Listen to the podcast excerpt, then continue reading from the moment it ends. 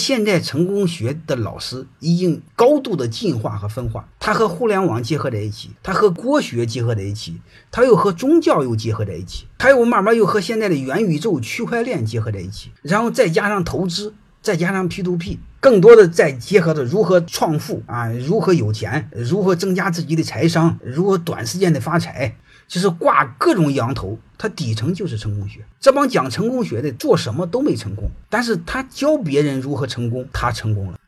说白了，割韭菜成功了。所以这些事儿你们一定要知道，你把它看透。